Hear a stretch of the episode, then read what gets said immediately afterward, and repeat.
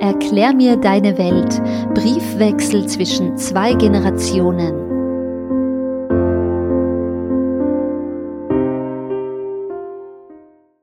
Mein Brief vom 11. Mai 2023.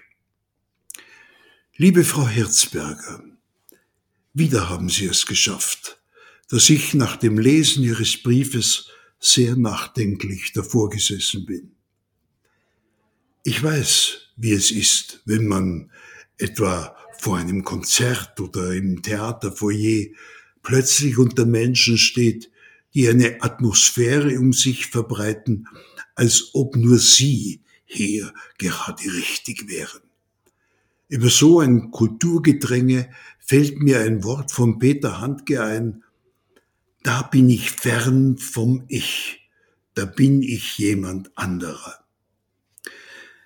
Ja, ich kann auch nur sehr schlecht Smalltalkisch, will vor einem Konzert nicht über das Wetter reden und lasse mir nachher nicht wegmesserisch zerreden, was mich vielleicht gerade zu Tränen gerührt hat.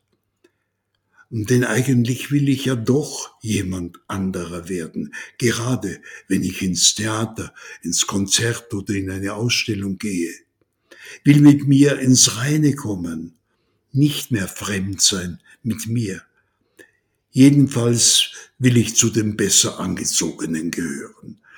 Darum habe ich ein weißes Hemd an und mir die Schuhe geputzt und ich möchte nicht, dass sich jemand mit verschwitztem Sweatshirt neben mir niederlässt, sondern in einem blauen Bläser. Die Kunst oder Kultur und ich wir wollen ja ein Fest der Begegnung miteinander feiern. Ist das Hochkultur? Ich will nicht nur schwelgen. Ja, ich verlange von Kunst, dass sie mich immer wieder auch anschreit. Du musst dein Leben ändern. Wenn mir dies versagt bleibt, dann wäre ich besser in meinem Zimmer geblieben. Meist liegt es aber eh an mir, an meiner Erwartung und an meiner Zustimmung zu dieser Anrede, die mich aus der Zufriedenheit des Alltags herausreißt und mich mitunter sogar leiden macht, wie einmal ein gewisser Josef Ratzinger geschrieben hat.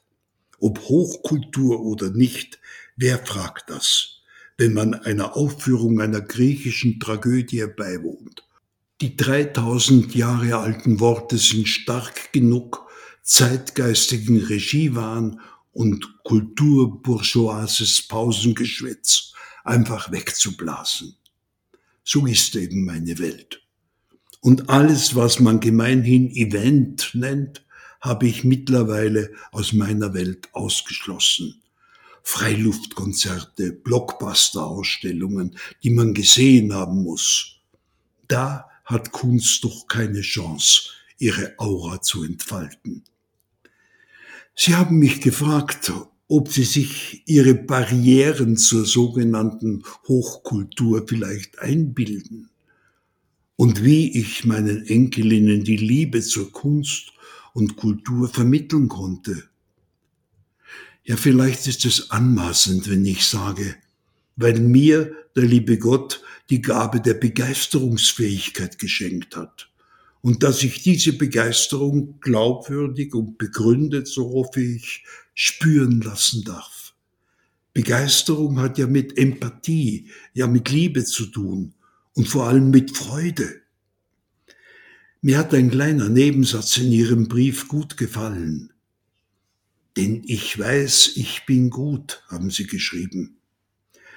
Das hängt Gott sei Dank, sage ich, nicht von kulturellen Codes ab. Und ja, wir sollten Smartphone-Detox öfter genießen und uns überhaupt öfter das Entgiften des Denkens, des Schreibens und des Sprechens verordnen. Und ein Wort noch zu ihrer Empörung über die sexistische Schnitzlerlesung. Ja, darf man sagen, dass der Autor bei all seinen Verdiensten einfach ein Jahrhundertwende-Macho war? Ich grüße Sie herzlich, Ihr Hubert Geisbauer.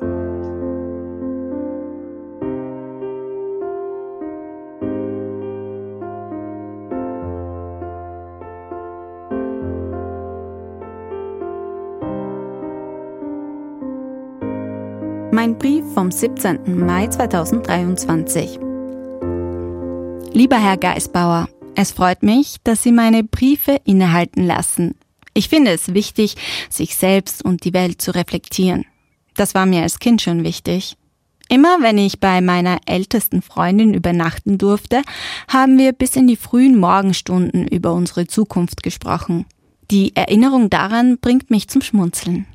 Meist ging es darum, welche Länder wir einmal sehen wollen und wie wir uns unseren Traummann vorstellen. Tja, den Einfluss der Rom-Com-Filme der Nullerjahre kann ich nicht bestreiten. Aber wir haben auch viel über unsere Freundschaft gesprochen und wie wir uns gegenseitig wahrnehmen. Mit jedem Lebensjahr wird mir bewusster, ohne diese Gespräche und diese Freundschaft wäre ich heute eine andere Person, vermutlich einsamer. Dass mir diese Gedanken durch den Kopf gehen, liegt auch daran, dass ich plötzlich das Bedürfnis hatte, meine alten Erinnerungsstücke auszusortieren, Ordnung zu schaffen. Kennen Sie das Gefühl? Bevor ich es vergesse, noch eine kurze Anmerkung zu Schnitzler.